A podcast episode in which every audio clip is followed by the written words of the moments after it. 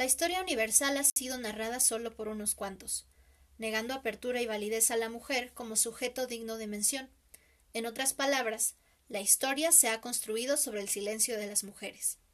En este episodio hablaremos de esos silencios, de los que ya están haciendo ruido y de los que apenas empiezan a visibilizarse, silencios que se quedaron guardados en las generaciones pasadas y que forman parte de todo lo que finalmente decidimos gritar hoy.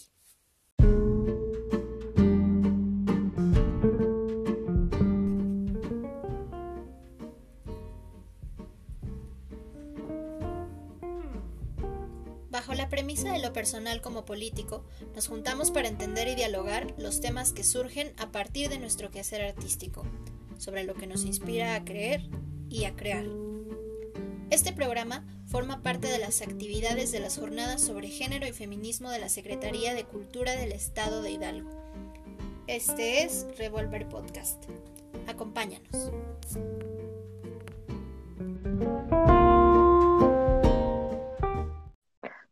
Hola a todos, bienvenidos a Revolver. Yo soy Erendira y estoy aquí con Aileen. Hola, yo soy Aileen. Nosotras formamos parte del colectivo Revolver Escena y es gracias al trabajo con este grupo de personas que hoy podemos estar aquí con ustedes hablando sobre un tema que es muy importante para nosotras y que forma parte de otros tantos que tocamos en nuestra obra próxima, titulada Matrioscas, Reivindicación del Silencio Transgeneracional, en el que uno de los temas más importantes es justo el tema del silencio. El silencio como este ente que históricamente ha sido determinante en la historia de las mujeres. No es muy difícil darse cuenta cuando hacemos un repaso de la historia universal, cómo es que pues las mujeres hasta fechas muy cercanas han realmente sido consideradas como eh, pues sujetos válidos que merecen ser atendidos, mencionados y también eh, pues hay una serie de temas dentro de eh, género que se han considerado como importantes y como no tan importantes, ¿no? Generalmente todos estos que tienen que ver con todas estas grandes esferas que rodean a la mujer han sido minimizados. Y hasta estos últimos tiempos es que finalmente se ha abierto la, la reflexión, el estudio, etcétera, a todas estas otras cosas que nos pasan, que hemos vivido desde siempre y que no se habían mencionado con la fuerza como, como ahora está sucediendo. Entonces, en este episodio queremos em, hablar mucho de, nosotras, de nuestra experiencia como mujeres mexicanas a las que desde la infancia, desde muy corta edad, nos empezaron a hablar de eh, lo importante que era estar calladas. Entonces, eh, me gustaría que empezáramos a abordar un poco esas cosas. ¿En qué momento nos empezaron a decir que calladitas éramos más bonitas, que es como así una frase típica que seguramente a más de una nos dijeron en algún momento de nuestras vidas. Y con qué temas eh, era que más nos hacían hincapié que era mejor o era correcto guardar silencio. Sí, es una frase que lamentablemente eh, está en el haber de un montón de, niñas, de mujeres eh, mexicanas. Entonces, es, muy fuerte porque esta frase hace alusión a no solamente al silencio, sino también a la pretensión, ¿sabes? El ser bonita, ¿no? Porque hay esta relación justo de la belleza del ser, del ser bella y guardar silencio, ¿no? Eso a mí me parece muy fuerte porque el hecho de de quedarse calladas está relacionado a lo que debe ser una mujer, ¿no?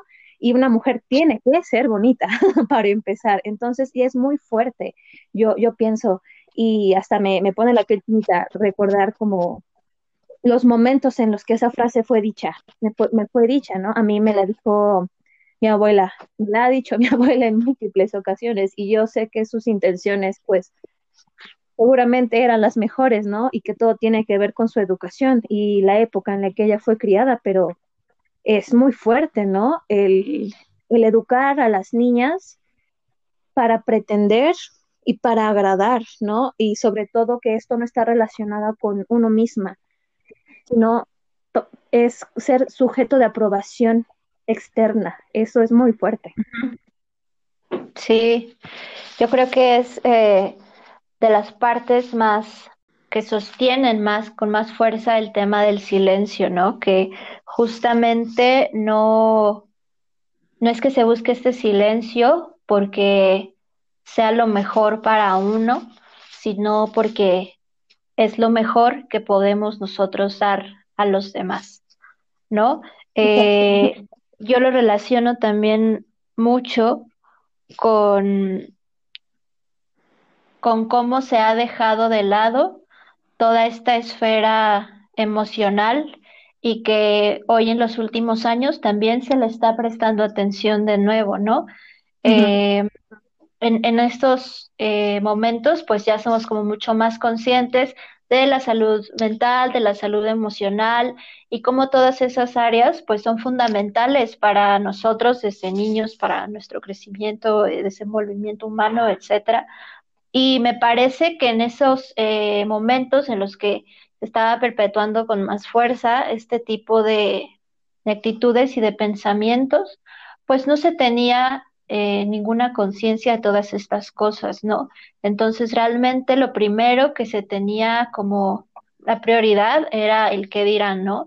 Eh, el cómo te perciben los otros. Y también creo que hay aquí algo muy importante eh, que tiene que ver justo con lo que mencionas de la belleza y el cuerpo, que todas estas normas están descritas a partir del deber ser de la feminidad, de lo que es correcto como mujer.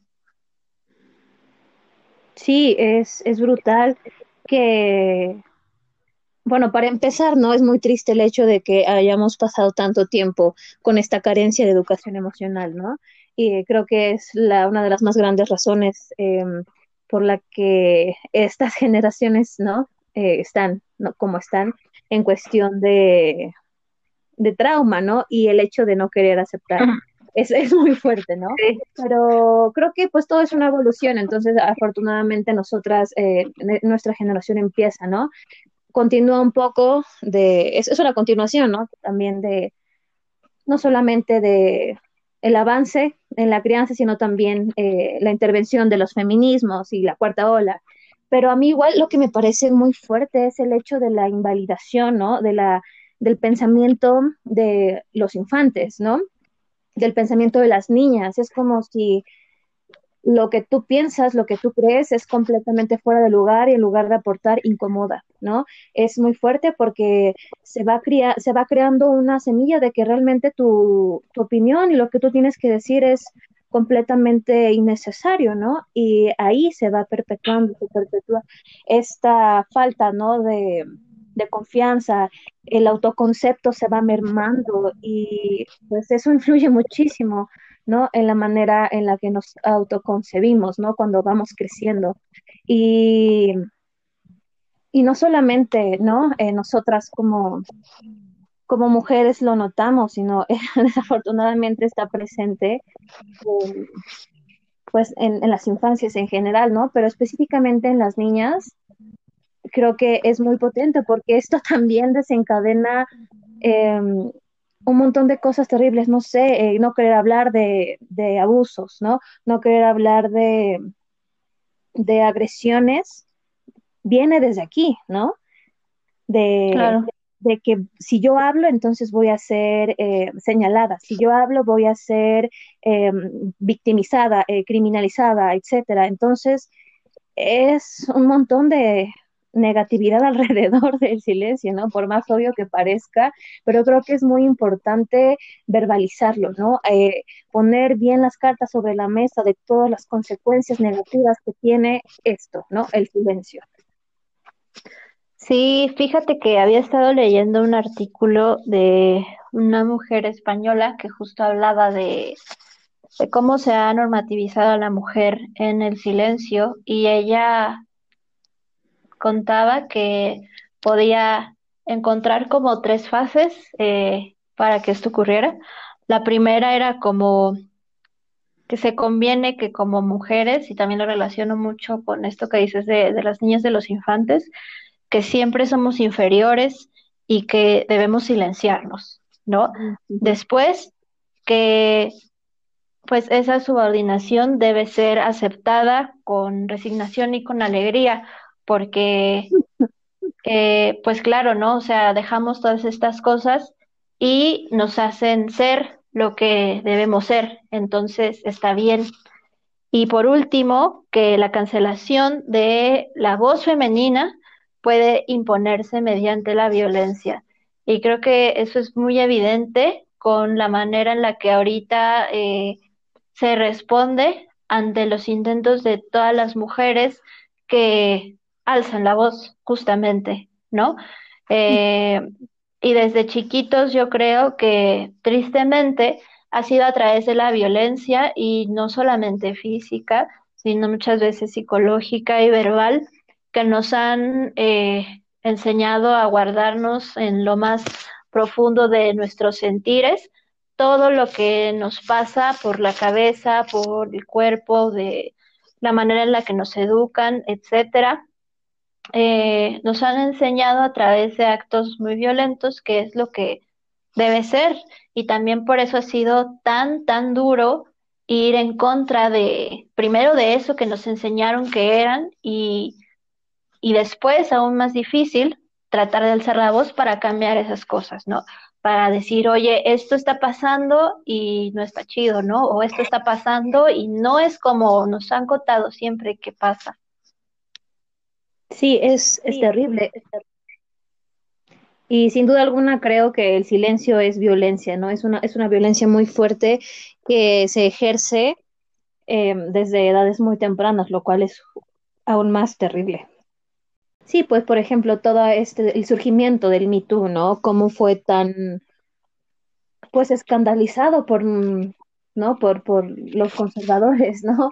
O, al, o a lo mejor ni, ni, siquiera por los mismos conservadores, ¿no? Por la gente común, eh, porque estamos acostumbrados a callar. Realmente las mujeres que hablan, que denuncian esta clase de abusos, son, son señaladas y son revictimizadas. Entonces, esto no es más que una, un reflejo del sistema en el que pues hemos sido educados pero pues afortunadamente surgió, surgió el Me afortunadamente se está abriendo este paradigma para que todas las, las personas que han sido sujetos de, abuso, pues logren romper con esa cadena. Yo lo he visto, yo, yo pasé algo un poco similar, no de esa magnitud afortunadamente, pero cuando hice la denuncia de una, un novio agresivo que tuve, un novio agresivo, eh, cuestión psicológica, ¿no? Cuando yo era una puberta. Y hice yo esta denuncia porque era la continuación de un montón de denuncias que otras mujeres estaban haciendo sobre esta persona, ¿no? Entonces, cuando yo hago mi denuncia, pues para agrandar esta, esta gran ola, mi familia, y por decir mi familia me refiero a tíos, es como, hubo reacciones, ¿no? Eh, le, contaron a mi abuela lo que yo había posteado en Facebook y mi abuela obviamente dio el grito, porque estamos acostumbrados a que eso no se dice, ¿no? Ya pasó mucho tiempo, ¿no? Ya ni, ni, ni, fue para tanto, no sé, ¿sabes? Y eh, es otra vez invalidar mi testimonio, es invalidar que yo también sufrí violencia. Afortunadamente no llegó a, más, pero la sufrí, ¿no? Y realmente son, son heridas que tenemos, ¿no? En nuestro bagaje y ahí están. Y si mi testimonio da más credibilidad, tristemente, ¿no? A, a los demás testimonios, a los que fueron más grandes, pues aquí estoy yo, ¿no? Para poner mi, mi grano de arena para que esto se detenga, para visibilizar las violencias, para que esto no continúe, ¿no? Y, y sí, realmente este episodio duró muy poco. Eh, yo intenté hablar y explicar el por qué lo hacía. No fue muy fácil convencerles, pero pues realmente no voy a desgastarme en eso porque yo sé por qué lo hice, eh, la gente a mi alrededor, eh, la más cercana, me apoyó completamente y pues para mí eso fue suficiente, ¿no? También creo que tengo, tenemos que entender las batallas que queremos luchar y, darle energía, ¿no? A, esas que sí. Sí, claro.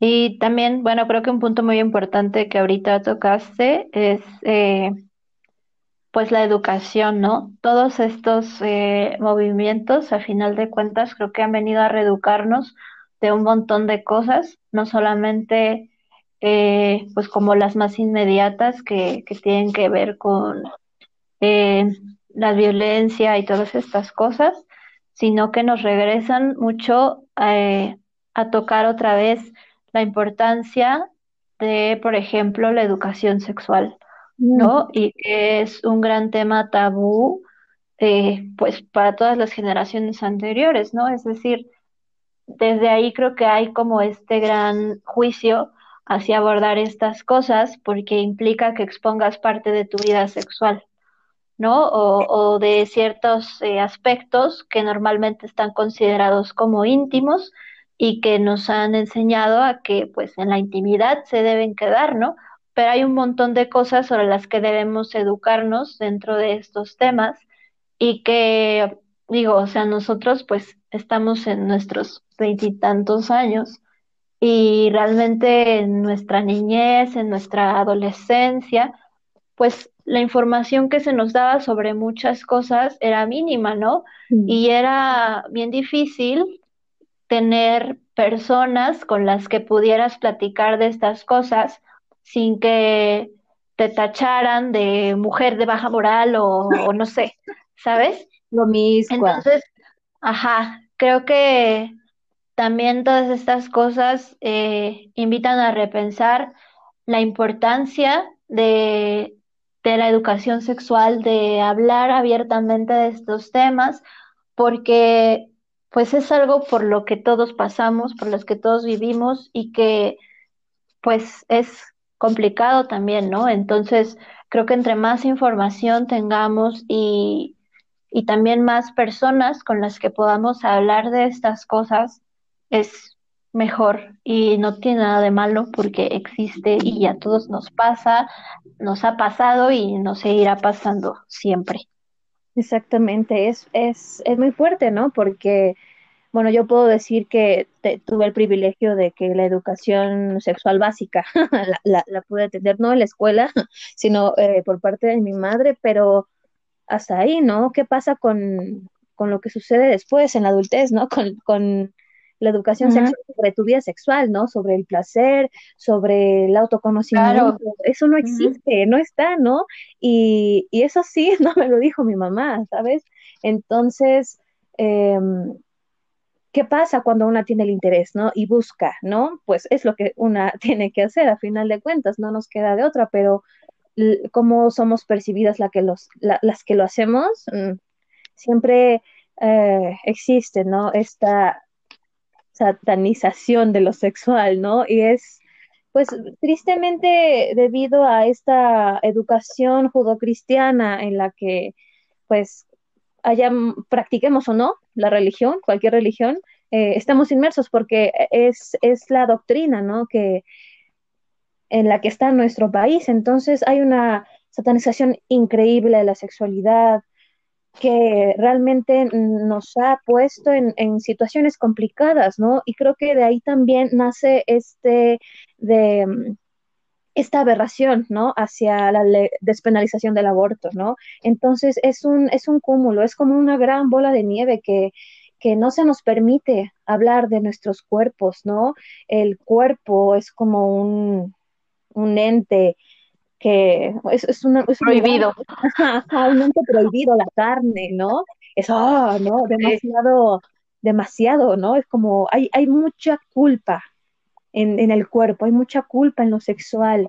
¿Y de qué viene? Sin ánimos de ofender, pues de la religión, ¿no? De este dogma y del adoctrinamiento religioso. Es muy triste, pero lo es. Entonces, creo que mm, entender, ¿no? Nosotras, que para empezar liberarnos de la culpa, ¿no? Que de por sí es un, un gran, gran haber en, en, nuestro, en nuestras vidas. Y luego hablar, o sea, son pasos muy, muy importantes, ¿no? Porque, ok, sí, yo me educo, pero esto, esto no me lo voy a quedar solo yo, o sea, lo comparto, ¿no? Con, las mujeres con las que están a mi alrededor, porque estamos iguales todas, estamos en la misma situación, entonces de alguna manera eh, también entre nosotras nos tenemos que, que echar la mano, ¿no? Eh, y es, es, es complicado, creo que hay un montón de, de tabús. De, sí, claro. Hay un montón de silencios aún alrededor de nuestro cuerpo, de los cuerpos y cómo, cómo los habitamos que, que sí, ¿no? Aún le faltan, pero pues quiero pensar que estamos abriendo un paradigma para que esto suceda. Sí, creo que de ahí también la importancia eh, de crear redes que tanto se insiste en dentro del feminismo, ¿no? Y la sororidad y todos estos dispositivos y mecanismos que se han implementado de, de denuncias, que al mismo tiempo yo creo que uno de sus más grandes eh, funciones, pues es justo el de que te permite crear puentes con otras mujeres y descubrir que eh, a todas nos han pasado cosas muy, muy similares, ¿no?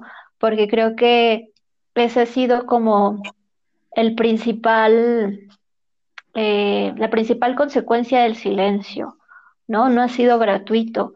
Es decir, nos han callado y con eso al mismo tiempo nos han dividido, ¿no? Mm. Porque eh, pues no nos han permitido ver cómo es que la manera en que pues nuestros cuerpos eran tratados por el otro, eh, pues era algo que se repetía, ¿no? Culturalmente, más aquí en, nuestro país eh, son contextos muy parecidos y realmente es un, un completo tabú, como dices, hablar de ese tipo de cosas, ¿no? Entonces, ¿qué pasa? Que a la hora de hablar, de compartir estas cosas, te das cuenta que eso que te avergonzó, que te causó tanto terror, que te hizo sentir tan mal, tan indigna contigo mismo, mm. pues en realidad eh, era algo que, que le estaba pasando a muchas y que pues nunca fue nuestra culpa, ¿no? O sea, que es eh, una conducta cultural que necesita ser cambiada ya, dejar de ser normalizada porque es otra de las consecuencias quizás que, que tiene el silencio, ¿no? Mm. Nadie dice nada, entonces todo está bien y entonces eh, pues todo es normal, ¿no? Esto es lo que es y ya está. Sí, creo que es lo más duro de todo, ¿no? Que se normaliza porque ha pasado y demasiadas veces. Eh, entonces es, es, voltear atrás y darnos cuenta que lo que te pasó a ti también le pasó a tu mamá y a tu abuela y a tus tías, ¿no? Y a las amigas de tu mamá y a tus amigas. Entonces eso lo hace aún más potente y aún más triste, ¿no? El hecho de que se normalice es porque se buscó, ¿no? A lo mejor eh, sanar no. no se pudo, se buscó hablar y no se logró. Entonces, ¿qué se hizo? Pues se cayó, y se cayó esta generación y la otra y la otra. Y justo eh, eso es lo que buscamos hacer con Matrioscas, ¿no? Eh, relacionarnos con las mujeres de otras generaciones y entender que justamente ellas también pasaron por algo muy similar que nosotras, ¿no? Y que esta otra mujer y esta otra tienen historias muy similares porque hay patrones, ¿no? Patrones que como mujeres hemos repetido, que hemos permitido, tristemente. Entonces, creo que esta es la gran, eh, la gran mm, posibilidad que tiene nuestro proyecto, ¿no? La, la posibilidad de, de crear redes con mujeres, ¿no? De crear lazos de sororidad, de empatía, de compasión, ¿no? Y, y lo hemos hablado muchas veces tú y yo, ¿no? Tal vez eh, comprendamos que será difícil, ¿no? Que alguna de estas mujeres cambie estas conductas, estos patrones, pero al menos podemos hacernos eh, entender que no estamos solas, ¿no? Eh, el silencio algo que causa también es soledad. Y creo que al, confrontarnos con esta situación, con este gran elefante en la habitación y entender que no somos las únicas, creo que puede generar un montón de paz, ¿no? Y si no vamos a hacer que el cambio se genere, porque pues es una decisión personal, si podemos darles algo que sea un poco de tranquilidad, un poco de, de sosiego, un poco de compañía. Pues efectivamente, este proyecto nos ha ayudado a ver un montón de cosas que, que ahorita vivimos, pero que pues es apenas como la punta del iceberg, ¿no? En realidad hay un montón de situaciones que han venido sucediendo desde hace muchas, muchas generaciones atrás. Em, yo he, escuchado, de hecho, algunas veces a mujeres que son mayores que luego se ofenden porque dicen que ahorita hacemos mucho escándalo por cosas que siempre han sucedido. Porque sí han sucedido, pero están tan normalizadas que no se dan cuenta de lo duro y lo feo que ha sido tener que atravesarlas, ¿no? Porque hay muchas cosas que, que se han mitificado, que se han romantizado, que se han aceptado totalmente dentro de nuestra cultura y uno de los temas que pues más tocamos dentro de nuestra obra Matrioscas es por ejemplo la maternidad, ¿no? Y que dentro del montón de temas que se han puesto a discusión, últimamente, em, pues me parece uno de los más importantes, ¿no? Porque pues no se le da como este peso verdaderamente a la madre, ¿no? Y, se nos ha educado para creer que la maternidad es bonita y está bien y no solo eso, ¿no? Sino que es otra de las cosas que forman parte de nuestro deber ser como mujeres, ¿no? Es como esta cosita que nos hace falta para estar completas, ¿no?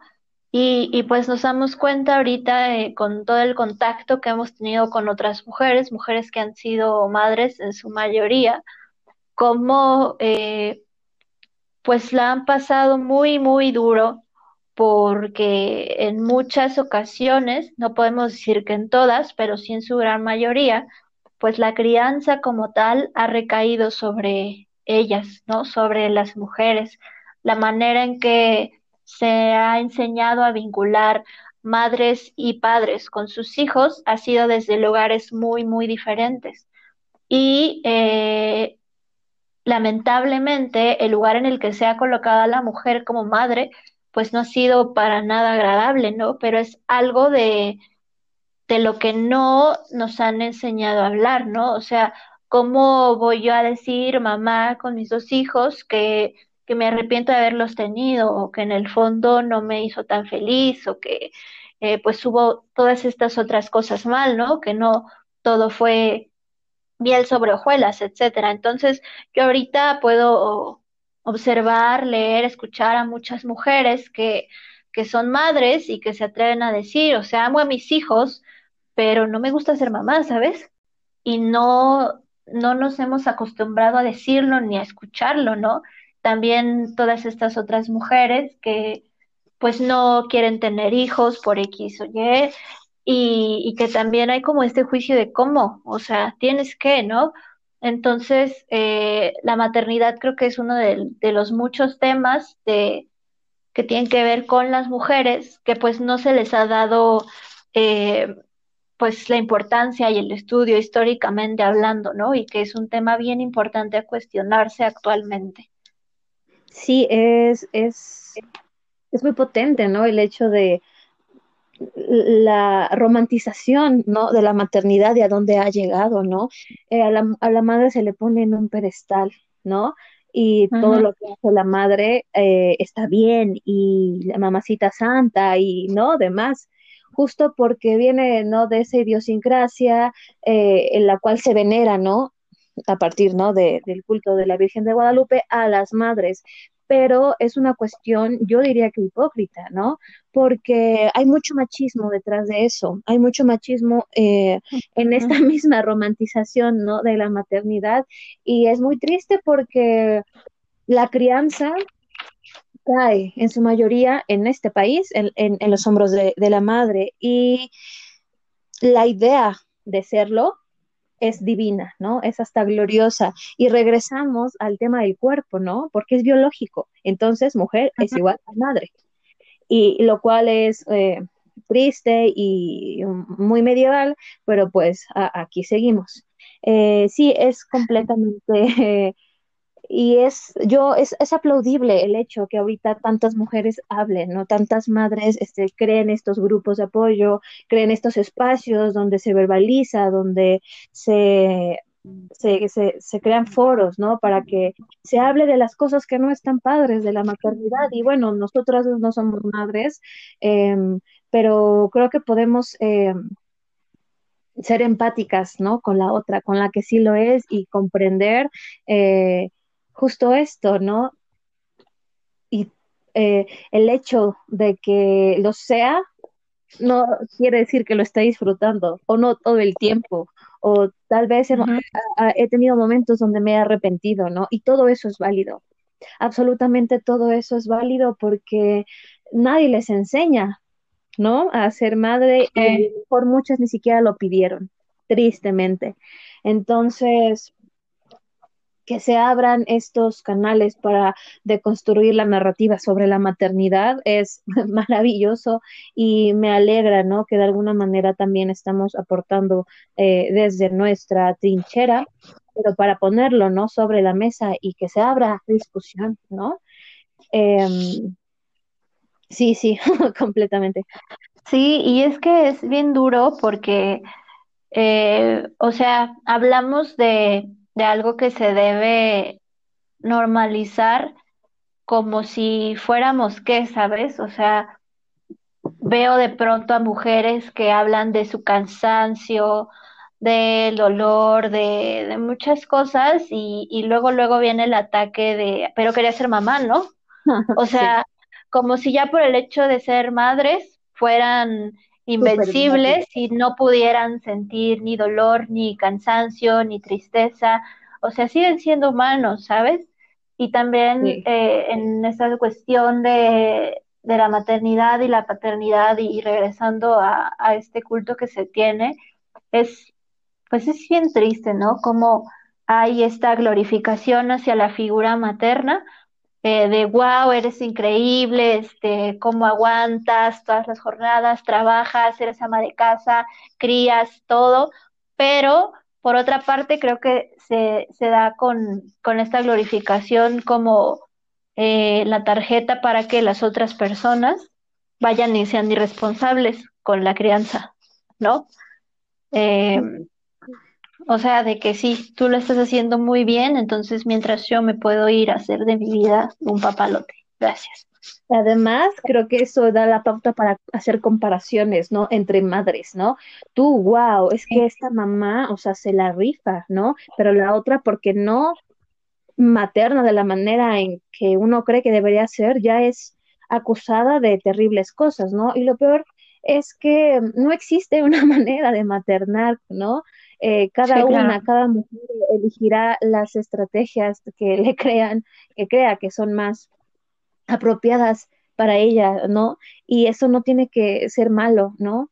Eh, es muy difícil porque la gente cree que puede opinar de, este tema en particular. Creo que es uno de los temas que eh, donde más la gente se mete, ¿no? Siempre. y, es triste porque hay un montón de machismos ahí, ¿no? Que que, van perpetuando esta glorificación de ser madre, de la maternidad misma, cuando pues sí es una labor complicada, pero humana, a final de cuentas, y como es humana, pues tiene sus buenas, sus malas, sus peores, y seguramente hay muchos errores, ¿no? Pero creo que es un tema que debemos de, de dejar de, con el que dejar de azotar, ¿sabes? Eh, hay demasiados juicios a las madres, a las maternidades y creo que debemos entre nosotras, porque esto casi siempre viene de, de otras mujeres, ¿no? De, de lanzarnos esa piedra, ¿no? En lugar de, de buscar cómo, cómo ayudarnos, creo que sería mejor ir por ahí. Sí, y pues es que yo creo que en este y en todos los temas tiene que ver con lo que dices de volver a lo humano, ¿no? Y hay mucho también como esta metáfora que jugamos en, en la obra con las matrioscas, de que es como si pues todas estuvieran ya prefabricadas, ¿sabes? Este, moldecitos igualitos que pueden repetirse de manera infinita. Y pues no, y eso aplica, creo que no solo para la maternidad, ¿no? Eh, efectivamente, no hay solamente una manera de maternar, no hay solamente una manera de ser familia, de vivir, de ser, de querer, o sea, cada cabeza es un mundo y, y yo creo que son como de las batallas más duras que se tienen que librar porque eh, pues es muy triste ver la falta tan grande que hay de, de empatía y de tolerancia hacia las diferencias de los otros, ¿sabes? En, en todos los aspectos. Y que también creo que generacionalmente hablando es de las cosas que más nos han puesto en contra, ¿no? Eh, que de pronto, pues a veces fíjate que ya, yo digo de las generaciones pasadas, pero luego hay gente que está también en sus veintes y que no sé en dónde está viviendo o qué ha vivido, porque sigue pensando como en el 1900, ¿sabes? Pero en fin, o sea, es, es bien difícil que les quepa en la cabeza que hay personas que no quieren las mismas cosas que ellos o que quieren vivir de formas diferentes. Y es, yo creo que ahí este, un acto revolucionario se convierte en el volverse tolerantes y, y permitir que la gente sea. Y ya está, o sea, Ya, nada más. tan fácil como eso. Pero no, nos cuesta mucho, mucho trabajo, ¿no? Entonces, pues por eso la necesidad de, de hablar, de dialogar tanto, de, de reflexionar, ¿no? Y en este caso de, de las matrioscas también, pues de darnos cuenta de que muchas de las cosas que se dicen y se hacen hoy, pues son consecuencia de miles de años pasados. ¿no? Que de cosas que se han seguido manifestando y, y que pues en algún momento hicimos conciencia y dijimos, esto no puede seguir así. Ajá, y claro que, que de pronto parecen cosas o movimientos muy radicales, pero es que no hay de otra, ¿sabes? Está tan enterrado y tan podrido, eh, pues el mundo en tantos aspectos que creo que no queda de otra en muchos casos, ¿no? Aunque sea difícil. Sí, pues es que no hay de otra más que arrancarlo de raíz, ¿no? Y pues sí, en, yo creo, ¿no? En la ternura como un acto revolucionario, en el cuidado como algo radical, pero justamente son estas dos eh, herramientas que las que nos pueden realmente salvar, ¿no? eh, y mejorar nuestras relaciones entre nosotras, terminar con el, con el mito de que la mujer es la enemiga de la otra, basta, ¿no? Basta de, de echarnos montón cuando estamos viviendo todas absolutamente lo mismo, ¿no? Estamos siendo oprimidas por el mismo sistema, todas tenemos diario el miedo a, a, no regresar a casa, todas hemos sido violentadas, ¿sabes? O sea, hay un montón de coincidencias lamentables, pero ¿qué podemos hacer con esto, no? Pues unirnos. Yo creo que la unión, ¿no? Hace la fuerza y de algo tenemos, algo tenemos que sacar de todo, de todo, de toda esta violencia, ¿no? De toda esta opresión. Y creo que no hay mejor manera que hacerlo entre nosotras. Nosotras sabemos lo que vive. Entonces, por lo tanto, lo que vivimos nosotras, ¿no? Entonces, por lo tanto, también tenemos una idea de lo que puede ser lo que vive la otra.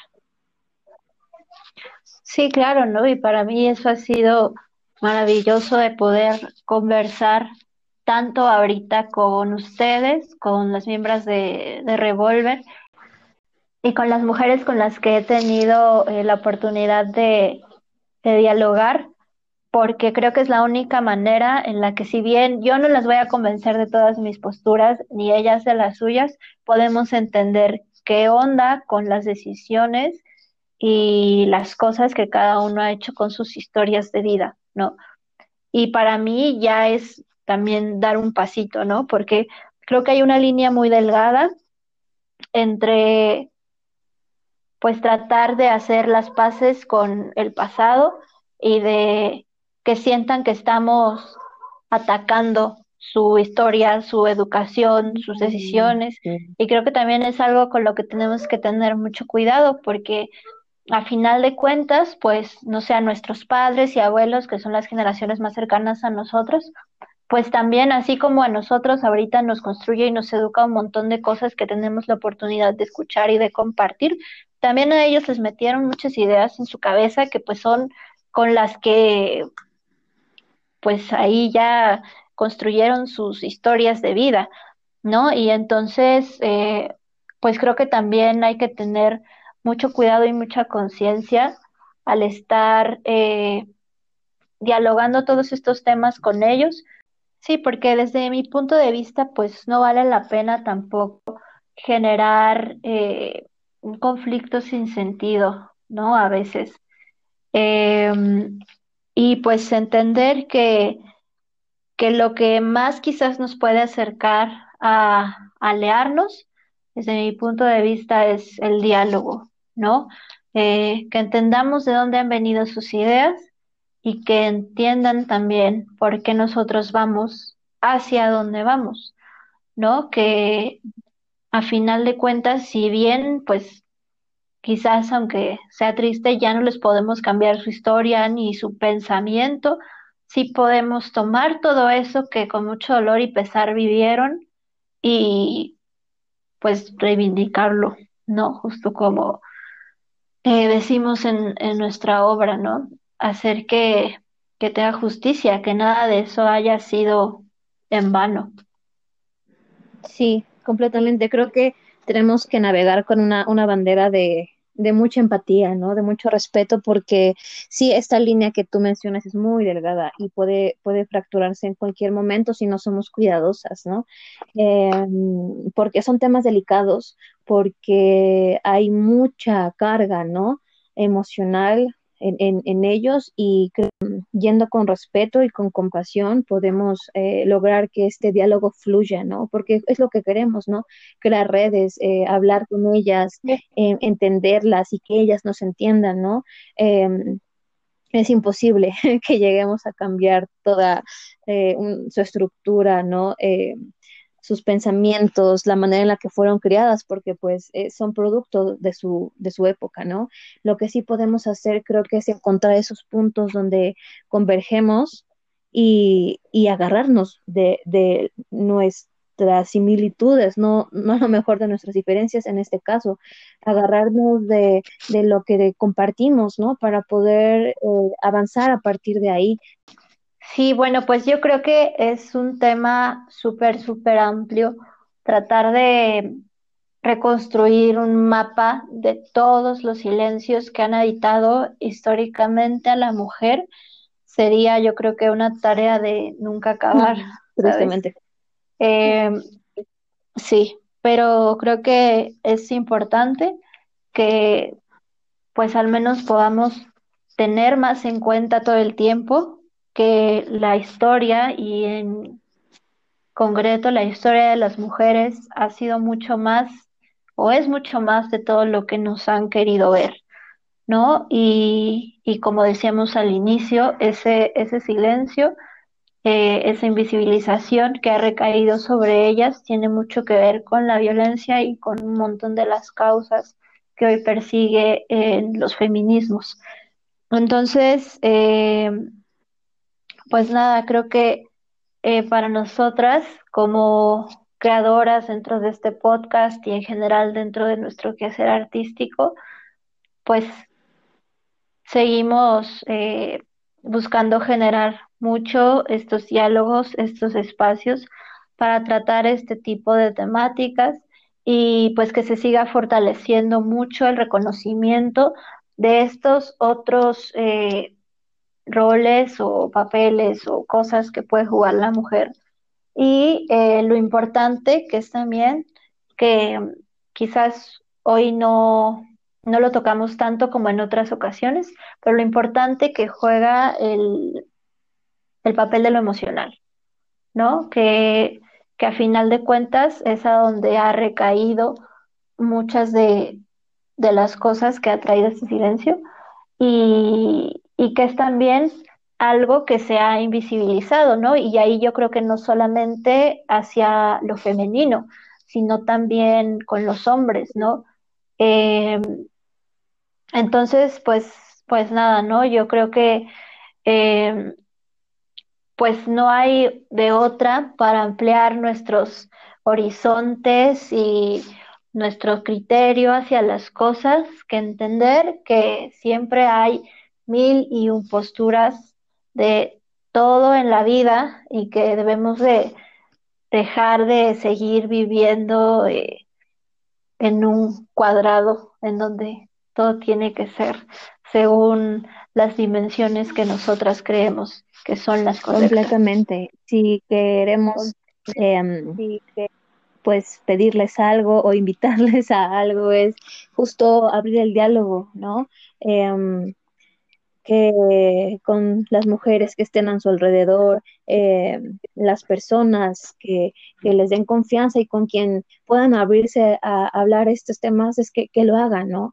Que siempre hay un montón de posibilidades, hay un montón de posturas y de todas podemos aprender, ¿no?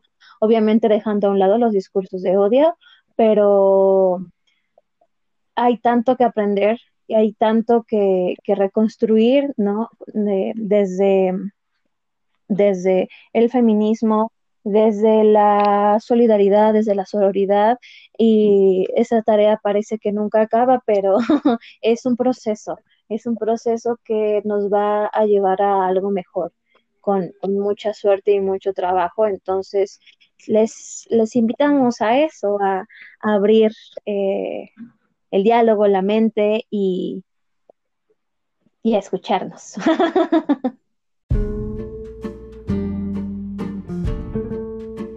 Así es. Pues muchas gracias por habernos acompañado hoy en este episodio. Eh, los invitamos a que sigan nuestras redes sociales. En Instagram pueden encontrarnos como re-volver escena. Si les interesa un poco conocer más sobre el proyecto de Matrioscas, tenemos un live que hicimos hace ya un par de meses en donde contamos eh, pues de qué se trata todo este proyecto, de todas las cosas que nos han inspirado y también ahí pues estaremos compartiendo con ustedes sobre el estreno de este proyecto que también ya está muy cercano a nosotros. Em, estaremos por acá compartiendo con ustedes podcast los lunes a las 6 de la tarde, cada tres semanas regularmente.